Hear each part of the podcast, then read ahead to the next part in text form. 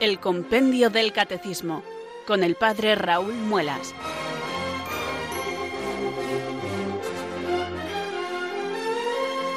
Muy buenas tardes queridos oyentes de Radio María, son las 4, las 3 en Canarias. Aquí comienza una nueva edición del programa El Compendio del Catecismo de la Iglesia Católica.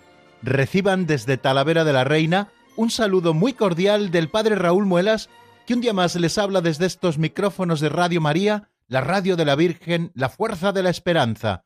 Sed todos bienvenidos.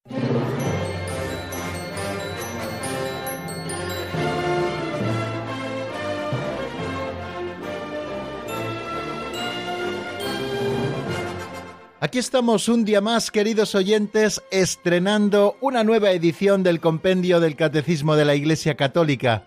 Como cada día, de lunes a viernes, en esta franja horaria, nos damos cita en torno a las ondas de Radio María para abrir el Compendio del Catecismo de la Iglesia Católica. Este es nuestro libro de texto, el resumen del Catecismo Mayor de la Iglesia, un libro que vio la luz promulgado por el Papa Benedicto XVI en el año 2005 y que nos está sirviendo para asomarnos a la doctrina católica de un modo resumido y asequible.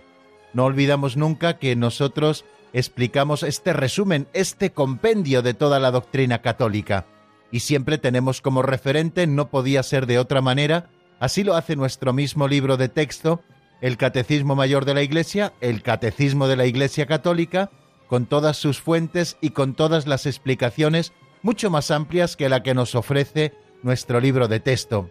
Ya saben que el sistema pedagógico que sigue el compendio del Catecismo de la Iglesia Católica es estudiar la doctrina como lo hacían los catecismos clásicos, a través de preguntas y respuestas, con una misma estructura que el Catecismo Mayor. Está dividido en cuatro partes. La primera parte en la que hemos estudiado la fe, lo que tenemos que creer, la les credendi, la segunda parte es lo que tenemos que celebrar, el misterio cristiano, la lex celebrandi. La tercera parte, lo que tenemos que vivir, la lex vivendi, es decir, aquello que la Iglesia vive, la nueva vida en Cristo y también la explicación de los mandamientos. Y la cuarta parte que es la lex orandi, lo que tenemos que rezar, la oración en la Iglesia y especialmente la explicación del Padre Nuestro, esa oración que Cristo nos enseñó y que resume en sus siete peticiones todo aquello que nosotros podemos pedir a Dios nuestro Padre. Bueno, pues ese es nuestro esquema, el que vamos siguiendo poquito a poco. Vamos siendo perseverantes en el estudio y aunque parece que no avanzamos mucho, si nos damos cuenta ya estamos en el número 296 acercándonos a la mitad de los números del compendio del Catecismo de la Iglesia Católica y además estrenando un nuevo capítulo. Estamos en la segunda parte, la celebración del misterio cristiano, estamos en la sección segunda, en la que se nos están explicando los distintos sacramentos agrupados en cuatro capítulos, y hemos empezado, ayer lo hacíamos, el segundo capítulo, titulado Los sacramentos de la curación. Vamos a hablar en este espacio y a lo largo de las próximas semanas del sacramento de la penitencia y de la reconciliación, y vamos a hablar también del sacramento de la unción de los enfermos. ¿Cuáles son los temas que vamos a tratar? Bueno, pues a propósito del sacramento de la penitencia y de la reconciliación, hablaremos de qué nombre recibe el sacramento, por qué hay un sacramento de la reconciliación después del bautismo, cuándo fue instituido este sacramento, si tienen necesidad los bautizados de conversión, qué es la penitencia interior, de qué modo se expresa la penitencia en la vida cristiana, cuáles son los elementos esenciales del sacramento de la reconciliación, cuáles son los actos propios del penitente, qué pecados deben confesarse, cuándo se está obligado a confesar los pecados graves, por qué también los pecados veniales pueden ser objeto de la confesión sacramental, quién es el ministro del sacramento de la reconciliación, a quién está reservada la absolución de algunos pecados particularmente graves, el confesor está obligado a guardar secreto, ¿Cuáles son los efectos de este sacramento de la penitencia? ¿Se pueden eh, celebrar en algunos casos este sacramento con la confesión general y la absolución colectiva? ¿Y qué son las indulgencias? Todos estos temas trataremos a propósito del sacramento de la penitencia y de la reconciliación. Y a propósito del sacramento de la unción de los enfermos, los temas son los siguientes. ¿Cómo es considerada la enfermedad en el Antiguo Testamento? ¿Qué significado tiene la compasión de Jesús hacia los enfermos? ¿Cómo se comporta la Iglesia con los enfermos? ¿Quién puede recibir el sacramento de la unción de los enfermos? ¿Quién administra este sacramento? ¿Cómo se celebra el sacramento de la unción? ¿Cuáles son los efectos del sacramento de la unción de los enfermos? ¿Y qué es el viático? Bueno, pues todos estos temas, queridos oyentes, los iremos estudiando, si Dios quiere, en las próximas semanas, pero lo iremos haciendo, como siempre, poquito a poco, número a número, y así casi sin darnos cuenta, iremos aprendiendo muchísimas cosas a propósito de estos dos sacramentos que tenemos que tener siempre en el corazón, tanto el sacramento de la reconciliación y de la penitencia, porque hemos de recibirlo con frecuencia, como el sacramento de la unción de los enfermos, porque tenemos que cambiar a veces la visión que tenemos de él y saber que es un sacramento que el Señor ha establecido para un momento concreto, una circunstancia concreta de la vida de los hombres, que es la enfermedad. Bueno, pero antes de abordar los números del compendio del catecismo, ya saben que lo primero que hacemos es encomendarnos a Dios nuestro Padre, pidiéndole que envíe desde el cielo el Espíritu Santo, que ilumine nuestra inteligencia, que fortalezca nuestra voluntad, para que nosotros podamos cumplir nuestro cometido. Por eso, una vez más, hoy rezamos así. Ven Espíritu Santo, llena los corazones de tus fieles y enciende en ellos el fuego de tu amor. Envía Señor tu Espíritu que renueve la faz de la tierra. Oh Dios, que llenaste los corazones de tus fieles con la luz del Espíritu Santo, concédenos que guiados por el mismo Espíritu, sintamos con rectitud y gocemos siempre de tu consuelo. Por Jesucristo nuestro Señor. Amén.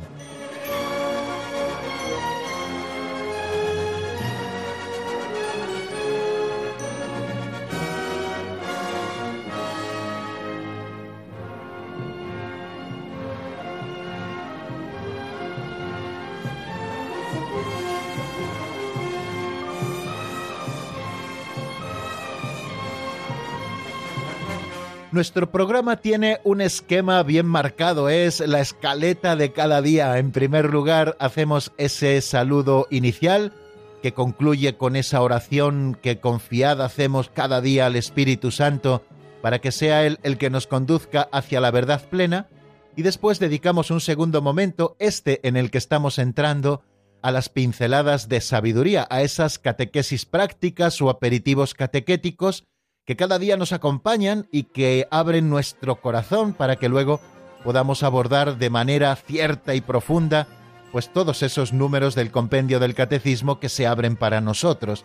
Las pinceladas de sabiduría pretenden ser una aplicación a la vida concreta, partiendo de una historieta o de una narración o incluso de una fábula como está sucediendo también en los últimos días, partiendo digo de estas historietas nosotros hacemos aplicaciones de la doctrina general que conocemos para que esta verdad de nuestra fe vaya aterrizando en nuestra vida concreta hasta en los más pequeños detalles. Nosotros queremos hacer una pequeñísima contribución a esto a través de estas pinceladas de sabiduría de don Justo López Melús. Bueno, pues sin más preámbulos, vamos a escuchar la pincelada de hoy y la escucharemos como siempre en la voz de Alberto, que se titula La lección de un perro.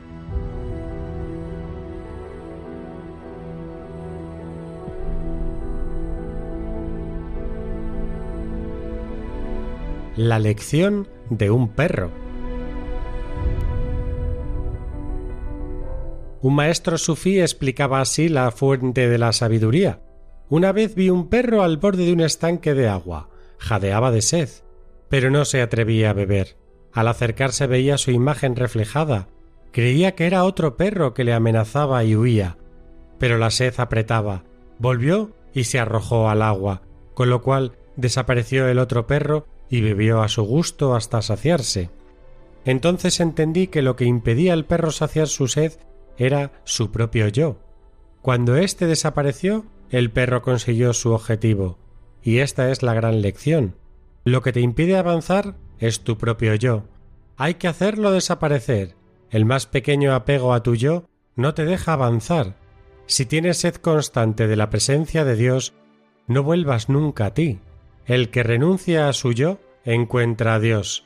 Conviene que yo disminuya y que Él crezca. Juan 3:30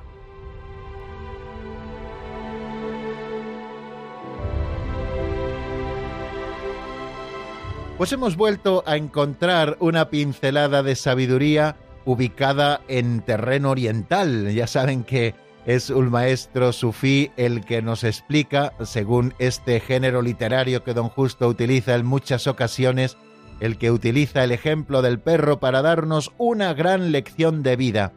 Aquel perro tenía mucha sed, pero al acercarse al estanque veía su reflejo en el agua y pensaba que era otro perro. Esto le daba miedo y esto le impedía poder saciar su sed.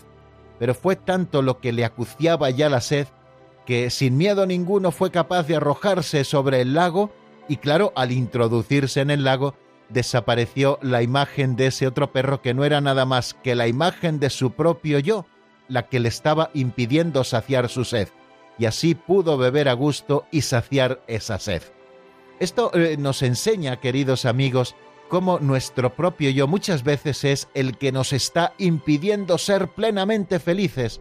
Todos tenemos en el corazón, así lo explicábamos, queridos amigos, al comienzo del estudio del compendio del catecismo, todos tenemos en nuestro corazón esa sed de Dios, esa sed de plenitud, esa sed de felicidad, que es lo que impide en muchísimas ocasiones que nosotros podamos saciar esa sed en las fuentes de agua viva, en Dios mismo, pues es nuestro propio yo. Ese amor propio que nos acompaña en tantas ocasiones, ese egoísmo que se interpone entre nosotros y Dios y que impide que podamos saciar nuestro corazón con la verdadera felicidad.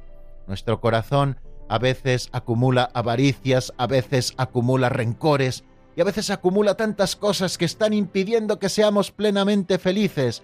Tenemos que tender a eso que hizo el perro, a lanzarnos sobre el agua de la gracia de Dios para olvidarnos un poco de nuestro propio ser, para dejar de vernos a nosotros mismos y poder saciar esa sed de felicidad en estas fuentes de aguas vivas de las que les vengo hablando, que no es otra cosa que la vida de Dios que Él nos ha regalado por la pasión, muerte y resurrección de Jesucristo. El misterio pascual nos ha ganado una nueva vida que Dios por su misericordia nos concede. Lo único que impide muchas veces que podamos disfrutar de esa vida en plenitud es nuestro propio yo. Fijaros lo que llegó a decir San Pablo, vivo yo, pero no soy yo, es Cristo quien vive en mí. Este es el objetivo último, queridos amigos, de nuestra vida cristiana, que cada vez vaya desapareciendo más nuestro propio yo, nuestro propio querer, nuestra propia voluntad, para que vaya brillando en nosotros la voluntad de Dios, esa voluntad de Dios que es lo mejor para cada uno de nosotros, esa voluntad de Dios en la que está inserta nuestra propia felicidad. Vamos a olvidarnos de nosotros mismos. Vamos a decir un poquito como Juan el Bautista, cuando Jesucristo se acercaba al Jordán para ser bautizado.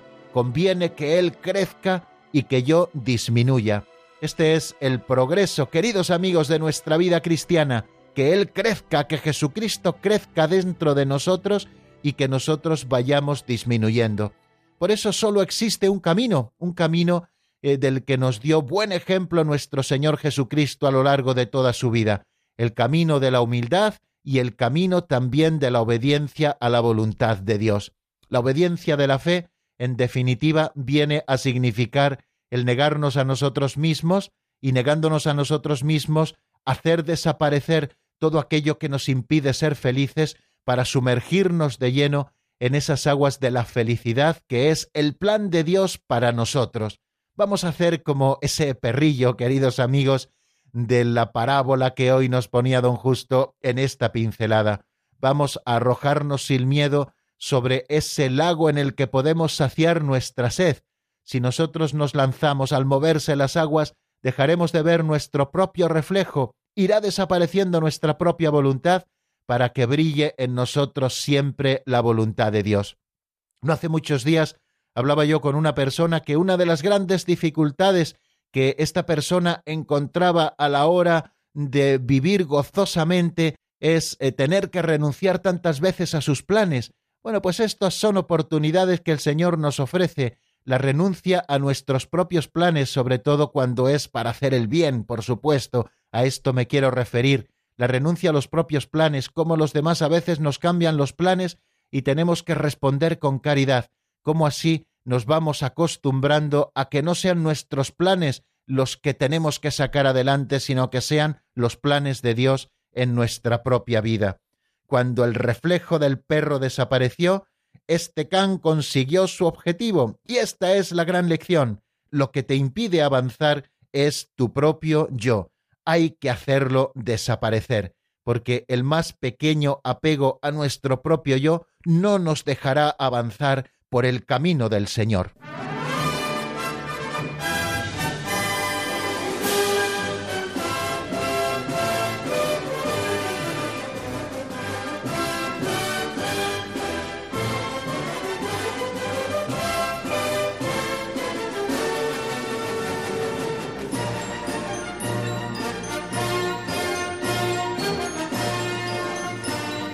Hemos estado haciendo una visión panorámica, queridos amigos, al comienzo de nuestro programa de lo que nos espera en adelante en este capítulo segundo que se titula Los sacramentos de la curación. Después de haber visto en nuestro último programa un número introductorio a estos dos sacramentos de la curación, después empezaremos a estudiar, ya lo haremos hoy mismo, esos sacramentos de la penitencia y la reconciliación y también el sacramento de la unción de los enfermos para el que todavía nos quedan, calculo, un par de semanas para que podamos comenzar a estudiarle con calma. Creo que es muy interesante lo que nos presenta el compendio del catecismo y que tenemos que renovar nuestra ilusión y también nuestra atención para seguir aprendiendo la verdad de nuestra fe. Ahora, a propósito de estos otros dos sacramentos que vamos a comenzar a estudiar, el sacramento de la penitencia y de la reconciliación que debe acompañarnos durante toda nuestra vida porque la gracia de Dios puede debilitarse en nosotros o incluso podemos perderla por el pecado mortal, y el Señor ha instituido este sacramento para sanarnos de esos pecados cometidos después del bautismo y devolvernos por tanto a la vida de gracia, y también luego ese sacramento de la unción de los enfermos que creo que todavía tenemos que redescubrir en la Iglesia, perderle el miedo. Todavía hay mucha gente que piensa que si recibe el sacramento de la unción, que todavía le llaman extrema unción, es como llamar a la muerte, es como si fuera la puntilla, y nada más alejado de la realidad, queridos amigos. Este sacramento de la unción de los enfermos es el que Jesús ha instituido para el momento de la enfermedad, para que encontremos con él la salud del alma y también la salud del cuerpo, porque también es un efecto del sacramento de la unción de los enfermos que pedimos cada vez que lo administramos a alguien que se encuentra en situación de vejez o en situación de enfermedad y por lo tanto es destinatario de este sacramento. Pero bueno, vamos queridos amigos, si les parece repasar lo que vimos ayer en ese número introductorio al capítulo segundo, que es el número 295, en el que nos preguntábamos con el compendio por qué Cristo instituyó los sacramentos de la penitencia y de la unción de los enfermos. La explicación que nos da el compendio a propósito de este número es muy concisa, es muy bonita e incluso podemos rezarla. Yo muchas veces les animo a que recen también con los números del compendio del catecismo. Es decir, que los textos doctrinales son también para que nosotros los recemos, no solamente son para que los memoricemos, sino para que nosotros también recemos con ellos. Y este estudiar de rodillas, es decir, rezándolo, nos ayudará a ir asimilando mucho mejor esta doctrina que la Iglesia nos expone. Por eso cada día, al comenzar el programa, rezamos al Espíritu Santo, porque queremos que todo nuestro programa y todo nuestro estudio y todas las explicaciones que nosotros podamos dar se encuentren dentro de un ámbito de oración, es decir, con el corazón abierto a Dios, para que el Señor vaya grabando en nosotros las verdades que nos salvan y para que el Espíritu Santo, como les decía antes, nos conduzca hasta la verdad plena. Bueno, vamos a ver cuál es la respuesta a ese número 295. ¿Por qué Cristo instituyó los sacramentos de la penitencia y de la unción de los enfermos, estos que llamamos con el capítulo segundo los sacramentos de la curación?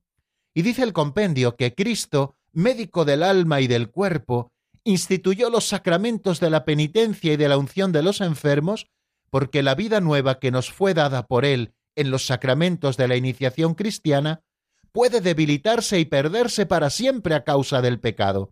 Por ello Cristo ha querido que la Iglesia continuase su obra de curación y de salvación mediante estos dos sacramentos. Bueno, se nos hacen varias afirmaciones, como hemos podido intuir de una simple lectura de este número 295. La primera de ellas es que la vida nueva que nos fue dada en los sacramentos de la iniciación cristiana, del bautismo, de la confirmación y de la Eucaristía, puede debilitarse o incluso perderse para siempre a causa del pecado. Nosotros, y esto ya lo estudiaremos también un poquito más adelante, tenemos en nosotros ese aguijón que nos inclina al pecado y que es consecuencia del pecado original. Es lo que llamamos concupiscencia. No es pecado, pero es como esa pendiente que dentro de nosotros llevamos y que nos inclina al pecado y por eso tenemos que estar luchando constantemente para que la caridad no se debilite en nosotros, para que la gracia de Dios, esa vida nueva que Él nos ha regalado, no pierda fuerza dentro de nosotros, porque tenemos dentro la concupiscencia, porque en nuestro corazón también laten muchas pasiones, a veces desordenadas, porque somos tentados por esos enemigos del alma, el mundo, el demonio y la carne. Por eso puede debilitarse en nosotros la vida nueva que recibimos en los sacramentos de la iniciación cristiana, primeramente en el bautismo con la gracia santificante, una vida que se fortaleció con la confirmación y una vida que va creciendo y que se alimenta cada día cuando nosotros recibimos bien preparados el sacramento de la Eucaristía. Puesto que esta vida puede debilitarse, necesitamos un remedio para que, lejos de debilitarse, esta vida también vaya creciendo o vuelva a fortalecerse si es que estaba debilitada y enferma. Incluso también nos dice el compendio del Catecismo que esta vida puede perderse por el pecado mortal y perderse para siempre, por eso el Señor, que no quiere abandonarnos nunca nuestra suerte, una suerte alejada de Dios, ha inventado estos sacramentos, especialmente el sacramento de la penitencia, para sanarnos del pecado y devolvernos nuevamente esa vida de gracia. Por los sacramentos de la iniciación cristiana, por tanto, hemos recibido la nueva vida en Cristo, pero esta nueva vida la llevamos en vasos de barro, como nos recuerda San Pablo en la segunda carta a los Corintios. Esta vida que nosotros disfrutamos y que llamamos vida de gracia está todavía escondida con Cristo en Dios y nos hallamos aún en nuestra morada terrena que está sometida al sufrimiento, a la enfermedad y a la muerte.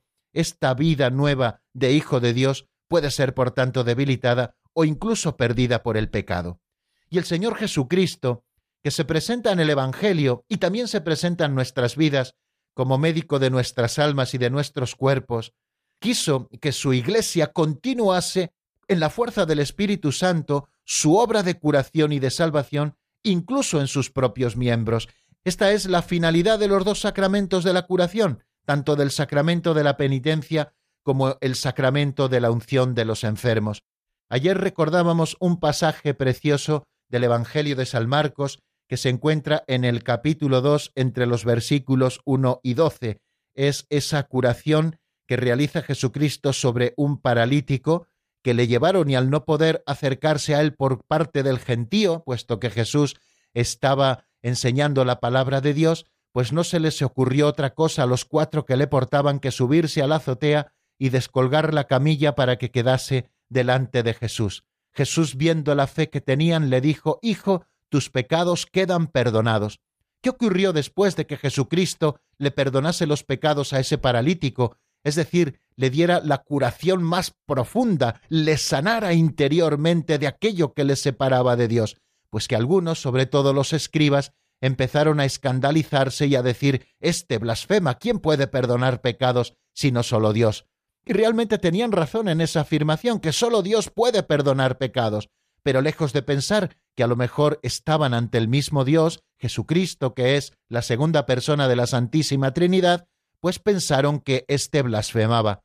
Y Jesús, conociendo el interior de sus corazones y lo que estaban pensando, les dijo aquellas palabras que es más fácil decirle a éste tus pecados están perdonados o decirle levántate, toma tu camilla y vete a tu casa.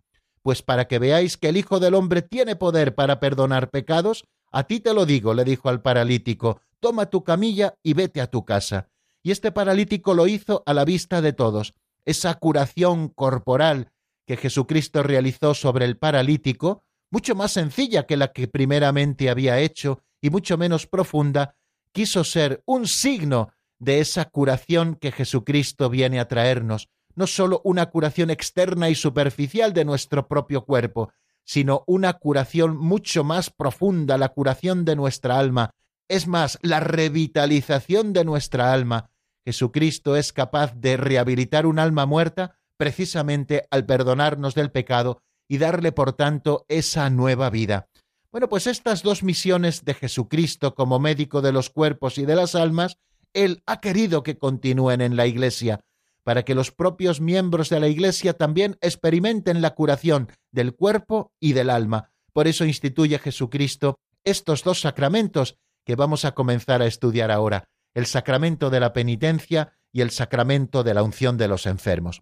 Bueno, pues vamos a dejar aquí, queridos amigos, el repaso de lo que vimos en nuestro último programa, el número 295. Vamos a detenernos un momentito en la palabra y para ello les ofrezco una canción de Jesús Cabello que se titula Queda el Sol, una canción que está sacada del álbum Contigo. La escuchamos y enseguida estamos nuevamente juntos para comenzar a estudiar el sacramento de la penitencia y de la reconciliación.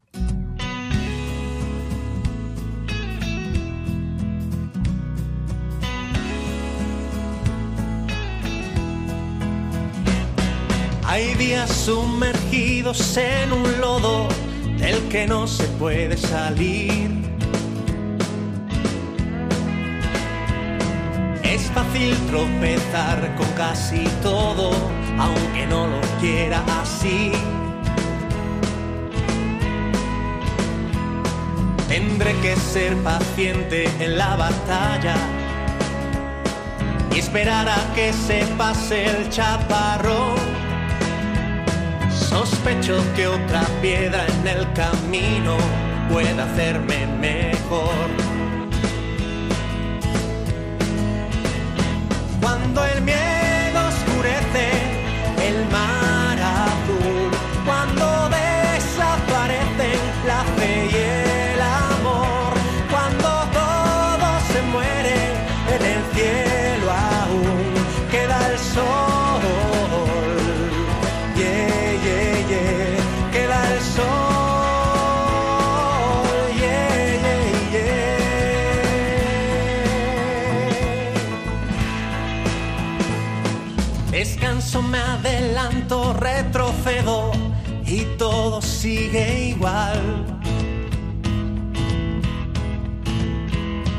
El cosmos ha debido estar de acuerdo en hacerme desertar.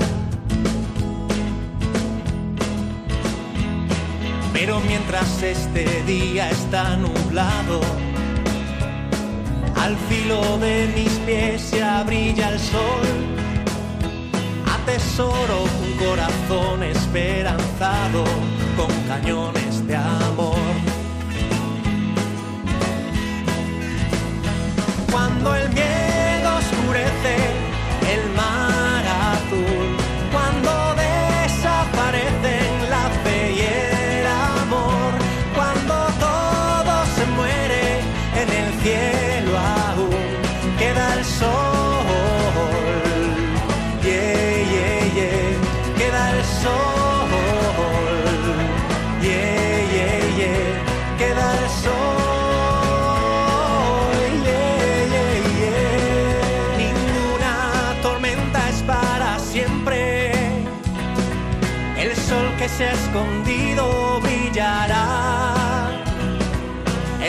peso de la lucha me hace fuerte. Al final la que triunfa es la verdad. Es la verdad. Cuando el miedo oscurece el mar azul, cuando desaparecen la fe y el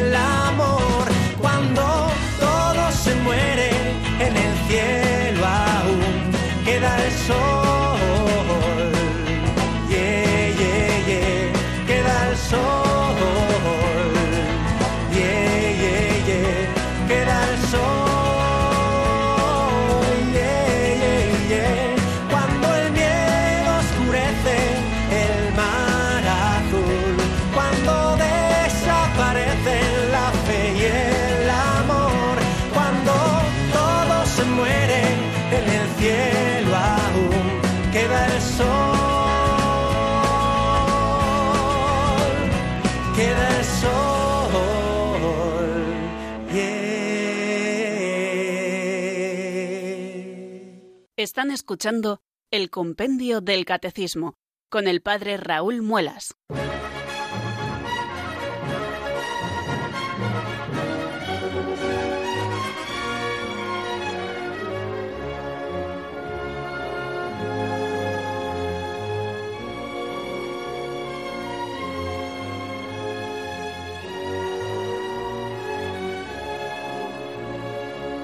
Continuamos, queridos amigos, en la sintonía de Radio María. Les habla el Padre Raúl Muelas desde Talavera de la Reina y vamos a comenzar a estudiar ese primer epígrafe de este capítulo segundo dedicado a los sacramentos de la curación.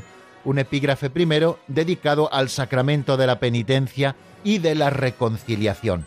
Así eh, aparece, si ustedes tienen delante el compendio del catecismo en la página 111, así aparece titulado este epígrafe en el que vamos a desarrollar este sacramento que nos perdona los pecados cometidos después del bautismo, el sacramento de la penitencia y de la reconciliación. Nos encontramos con el número 296 que comienza a estudiar este sacramento de la penitencia. Y lo hace de una manera muy interesante, como lo ha hecho también con los precedentes sacramentos que ya hemos estudiado.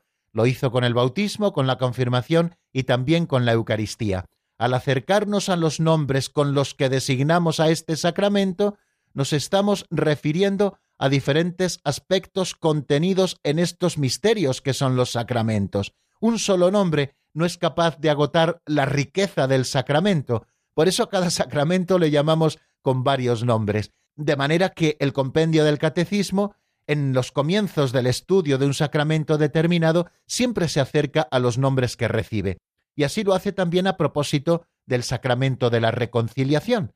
Y eso se pregunta exactamente el número 296. ¿Qué nombre recibe este sacramento? Y entonces el compendio del catecismo nos da un listado de los principales nombres con los que nos referimos precisamente a este sacramento que nos perdona los pecados cometidos después del bautismo. Vamos a escuchar lo que nos dice el número 296 en la voz de Marta Jara. ¿Qué nombre recibe este sacramento?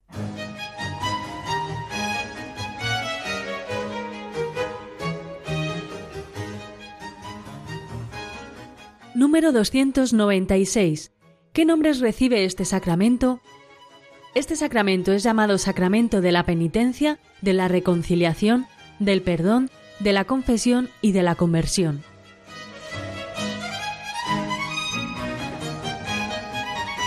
Bien, como hemos escuchado en esa explicación tan escueta, en realidad lo que nos da es una lista de nombres sin explicar exactamente lo que significa cada nombre, luego irá saliendo todo un poquito más adelante, pues hemos escuchado que este sacramento es llamado sacramento de la penitencia y esta palabra penitencia ya nos está explicando algunos aspectos fundamentales del sacramento, también se le llama sacramento de la reconciliación, también sacramento del perdón, de la confesión y de la conversión. Como ven, nos da cinco nombres que nosotros vamos a tratar de eh, explicar de una manera como muy sencilla, teniendo también como referente al Catecismo Mayor de la Iglesia. El primer nombre que aparece en esa lista del número 296 es el de Sacramento de la Penitencia. Y dice el Catecismo Mayor de la Iglesia a propósito de este nombre que se le denomina sacramento de la penitencia porque consagra un proceso personal y eclesial de conversión, de arrepentimiento y de reparación por parte del cristiano pecador. Más adelante, así también se lo he indicado cuando hacía sumario de lo que vamos a ver en los próximos programas, bueno, pues más adelante estudiaremos qué es eso de la penitencia interior. Bástenos decir en este momento que nosotros a este sacramento lo denominamos como sacramento de la penitencia, porque en realidad lo que está haciendo es consagrar todo un proceso personal y eclesial de conversión. Es necesaria la conversión del corazón para que se nos perdonen los pecados. De manera que cuando una persona se acerca a recibir el sacramento de la penitencia, tiene que haber hecho primeramente un proceso personal y eclesial de conversión, porque, como veremos más adelante, si tenemos que reconciliarnos con Dios, del que nos hemos apartado con nuestro pecado, y también un proceso de reconciliación con la Iglesia, a la que hemos herido con nuestro pecado, tenemos que hacer todo ese camino de conversión, de arrepentimiento y también de reparación por parte del cristiano que ha pecado. A todo ese proceso se le denomina penitencia y por eso también a este sacramento nosotros le denominamos con este nombre, con el nombre de sacramento de la penitencia, porque con él, con el sacramento, con la recepción de este sacramento, estamos consagrando todo un proceso personal y eclesial de conversión.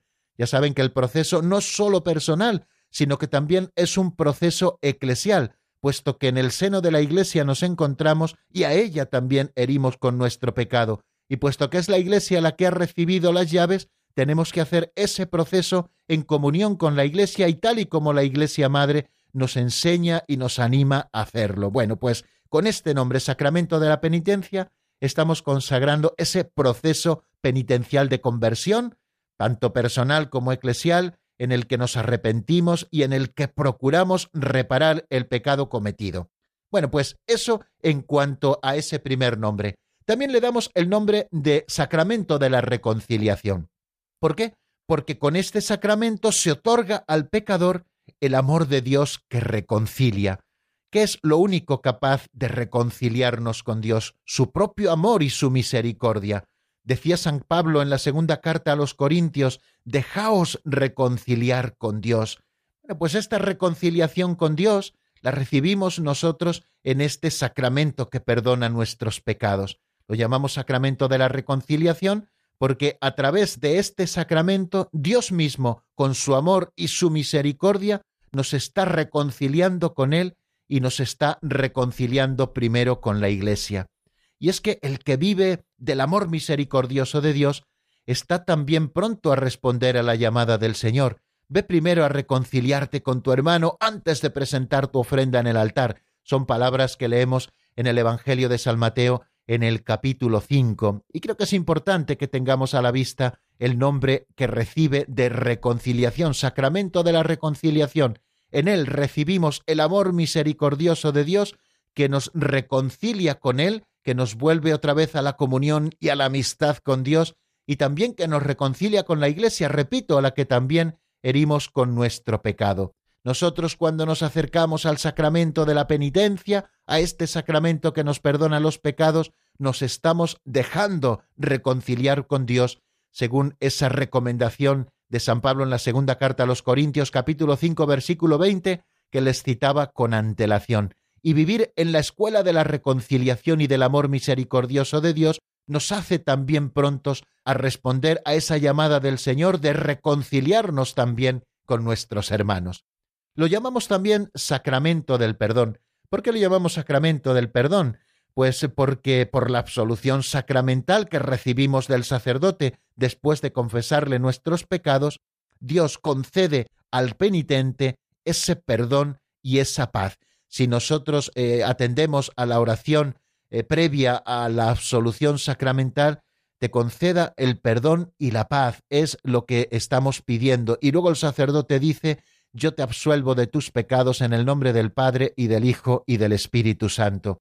Este sacramento nos está concediendo el perdón de los pecados cometidos después del bautismo o desde nuestra última confesión y junto con el perdón está dándonos también ese don inmenso de la paz, que es un fruto del Espíritu Santo y que el Señor nos concede al derramar sobre nuestra alma herida o debilitada o incluso muerta por el pecado mortal, ese perdón necesario que nos devuelve la paz. La paz con nosotros mismos, la paz con los que nos rodean, la paz con la Iglesia Santa de Dios, la paz con la naturaleza, la paz con Dios. Eso es un efecto también de este sacramento del que estamos hablando y que denominamos también sacramento del perdón, porque es lo que se nos da después de la absolución sacramental. También lo llamamos sacramento de la confesión, porque fijaros, la confesión de nuestros pecados, la confesión de los pecados ante el sacerdote, es un elemento esencial de este sacramento. Fijaros lo que he dicho, y no me lo invento yo, lo dice el Catecismo Mayor de la Iglesia, la confesión de los pecados ante el sacerdote es un elemento esencial de este sacramento. Así que, queridos amigos, no vale, no sirve eso de decir, no, yo ya me confieso con Dios. Eso es una excusa de aquellos que no quieren recibir el perdón, que tampoco se arrepienten de sus pecados y que no tienen la humildad de seguir el camino que la Iglesia Madre ha establecido para esta reconciliación. Por tanto, lo llamamos sacramento de la confesión porque la manifestación de los pecados al sacerdote, al ministro del sacramento, es elemento esencial en este sacramento. Y en un sentido profundo, también nos dice el catecismo, este sacramento es también una confesión y lo pone entre comillas, es decir, un reconocimiento y una alabanza de la santidad de Dios y de su misericordia para con el hombre pecador. Nosotros al acercarnos a este sacramento no solo estamos confesando nuestros pecados, sino que de una manera más directa o indirecta estamos también confesando que la santidad de Dios es la única capaz de sanarnos como hombres pecadores que somos. Estamos haciendo confesión, reconocimiento, estamos dando la alabanza de vida a la santidad de Dios. Y por último nos dice también eh, este número 296 que recibe el sacramento el nombre de sacramento de la conversión. Se le denomina sacramento de la conversión porque realiza de una manera sacramental a través de signos la llamada de Jesús a la conversión, la vuelta al Padre. La palabra conversión se dice en griego metanoia, que es cambio de mente, es decir, un giro copernicano a nuestra vida. Es volvernos nuevamente de cara a Dios, volvernos a la casa del Padre, ese camino que hizo el Hijo pródigo después de estar alejado y de haber malgastado todos sus bienes, vuelta a la casa del Padre, ¿no? Por eso lo llamamos también sacramento de conversión, ¿no? El hombre que se había alejado por el pecado vuelve nuevamente a la casa del Padre cuando recibe este sacramento. Bien, pues como ven, queridos oyentes, todos estos nombres que recibe el sacramento que nos perdona los pecados cometidos después del bautismo, nos están hablando de diferentes aspectos que un poquito más adelante, por supuesto, iremos estudiando con calma. Sacramento de la penitencia, porque consagra un proceso personal y eclesial de conversión, de arrepentimiento y de reparación por parte del cristiano pecador, sacramento de la reconciliación, porque otorga al pecador el amor de Dios que reconcilia, ¿no? Y así cumplimos lo que nos recomienda San Pablo dejar reconciliar con Dios, y así el que vive del amor misericordioso de Dios está pronto también a responder a esa llamada del Señor de reconciliarnos primero con nuestros hermanos. Perdona nuestras ofensas como también nosotros perdonamos a los que nos ofenden. Lo llamamos también sacramento del perdón, porque eso es precisamente lo que se nos otorga con la absolución sacramental del sacerdote, Dios nos concede el perdón y la paz. Bueno, pues eh, eso también nos da una nueva pista para comprender este sacramento que vamos a comenzar a estudiar. También se le llama de la confesión, no lo olvidemos nunca, la confesión de los pecados ante el sacerdote es un elemento esencial de este sacramento. Tenemos que confesar, luego lo estudiaremos más adelante, todos los pecados mortales no perdonados desde la última confesión, y también es recomendable el acusarnos de los pecados veniales, puesto que el sacerdote podrá orientarnos también rectamente para poder luchar en nuestra vida contra esas faltas recurrentes que a lo mejor han arraigado en nuestro corazón.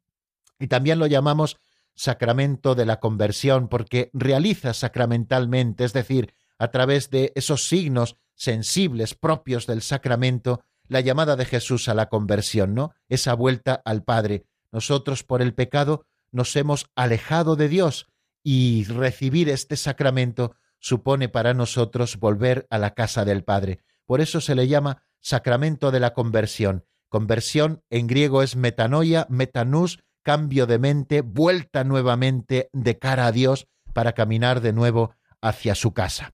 Y creo que vamos a dejarlo aquí para dejar algunos minutos más para las llamadas de ustedes, queridos oyentes. Ya saben que tenemos un teléfono de directo al que ustedes pueden llamar si quieren preguntarnos alguna duda o hacernos alguna reflexión o compartir con nosotros alguna experiencia. Lo hacemos brevemente para que dé tiempo a que varios participen.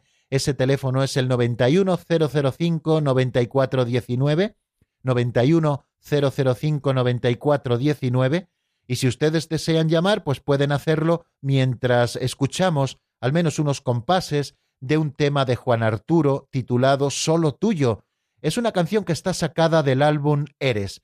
La escuchamos y enseguida volvemos a encontrarnos, ahora sí, en el 91 005 94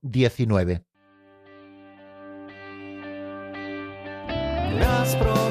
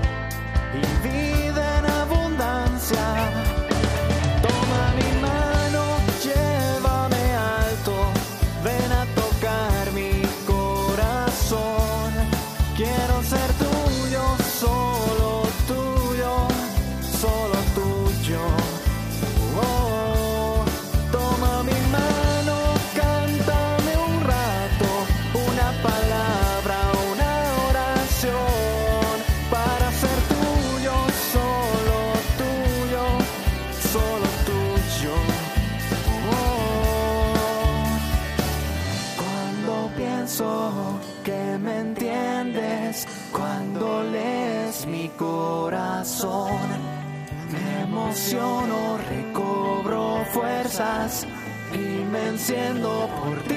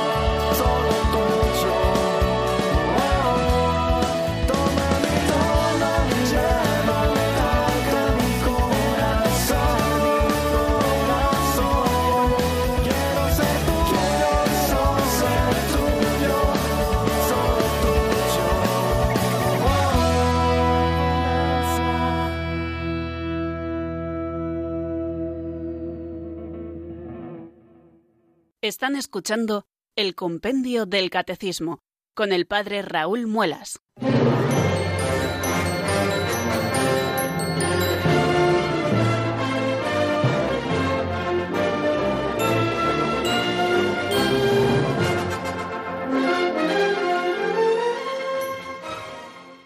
Algo menos de 11 minutos para llegar a las 5 de la tarde, queridos oyentes, y seguimos aquí en la sintonía de Radio María, en este programa que titulamos El Compendio del Catecismo de la Iglesia Católica. ¿Por qué lo titulamos así? Pues creo que esa pregunta sabemos responderla todos, porque en este tiempo de radio, cada tarde de lunes a viernes, nos dedicamos a abrir el Compendio del Catecismo para buscar en él la doctrina católica, esa doctrina que contiene la verdad, esa verdad que nos salva y que nosotros queremos conocer mucho mejor. La Iglesia nos pide que estemos profundizando constantemente en nuestra fe, y igual que lo hace ella, pues así también nos invita a hacerlo. Y lo hace de varias maneras. Eh, Una manera preciosa de profundizar en la fe y de tener conocimiento de los misterios es a través de la celebración de los propios sacramentos. Lo decíamos hace unas semanas celebrar los sacramentos es conocer mucho mejor también el contenido de nuestra fe. De hecho, les orandi, les credendi, ya recuerdan aquel viejo adagio al que hacíamos alusión, ¿no? Eh, les orandi, la ley de la oración, es para la Iglesia también la ley de la fe. Eh, quiere decir que la Iglesia celebra tal y como cree y cuando nosotros celebramos estamos eh, introduciéndonos también en los misterios, sobre todo con eso que se llaman catequesis mistagógicas y que a veces desarrollamos también en los propios sacramentos. Cuando está el sacerdote celebrando los sacramentos, a veces aprovecha la homilía o antes de la celebración para explicar los diferentes ritos. En realidad, en la última charla de preparación, por ejemplo, para un bautismo, pues eh, yo suelo utilizarlo como catequesis mistagógica, es decir, para ir desarrollando los distintos ritos de los que se compone eh, el sacramento del bautismo, en este caso, en este ejemplo que les estoy poniendo, para que eh, aquellos que van a participar en él, sobre todo los padres y padrinos de los niños, pues comprendan cada una eh, de las cosas que estamos celebrando y qué es lo que late debajo de ellas. Decía San Ambrosio de Milán en una de sus homilías a propósito de un bautismo, cuando vayas a un bautismo, aprende a mirar no solo con los ojos de la cara, sino que aprende a mirar también con los ojos de la fe, para saber descubrir toda esa realidad oculta, misteriosa, en el sentido de que en ella se celebra el misterio, eh, esa realidad oculta que subyace a esos ritos sensibles de los que se componen siempre los sacramentos.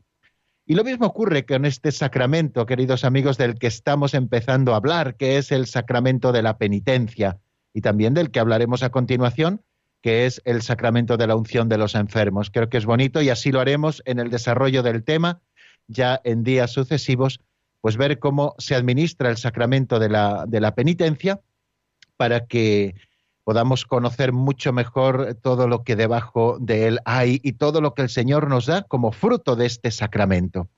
Yo creo que estamos en un tiempo precioso, que es el tiempo del Adviento, para que lo aprovechemos también para recibir el sacramento de la penitencia. Quizá aquellos que tienen la costumbre de recibirlo con mucha frecuencia, eh, y cosa que yo les recomiendo vivamente, una frecuencia semanal o quincenal, es eh, muy positiva también para la vida, porque eh, no solamente se nos perdonan los pecados, sino que en el sacramento de la penitencia eh, recibimos una recta formación de la propia conciencia, no nos acostumbramos al pecado, aunque sean pecados veniales. la confesión frecuente, pues también es para los pecados veniales, ¿no?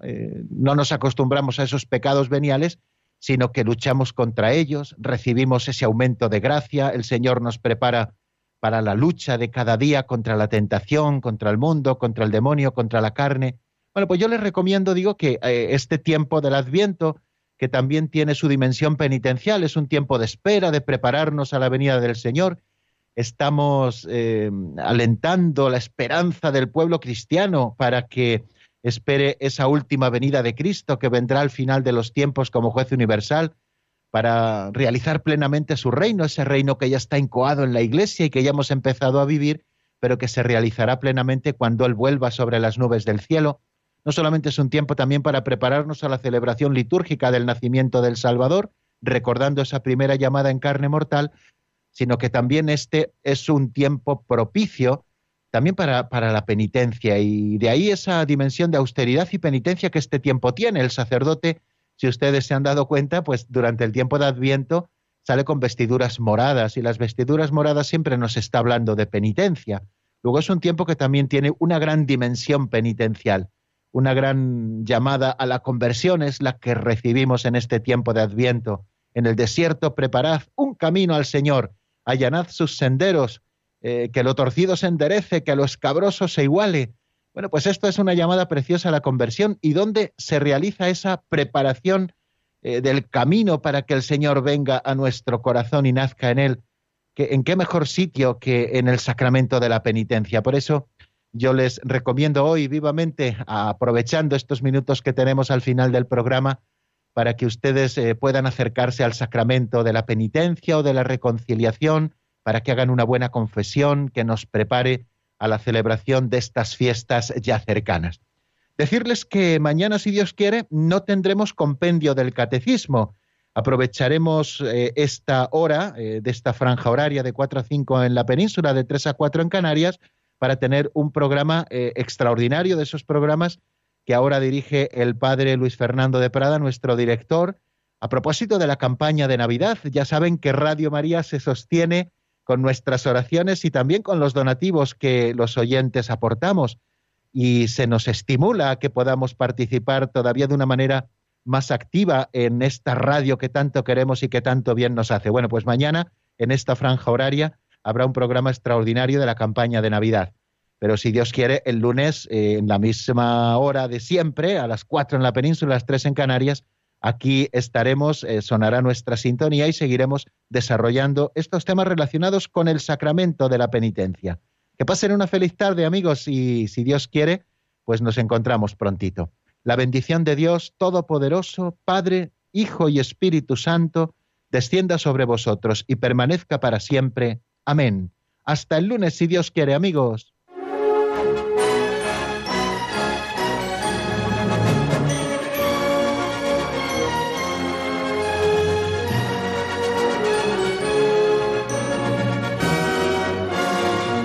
El Compendio del Catecismo con el Padre Raúl Muelas.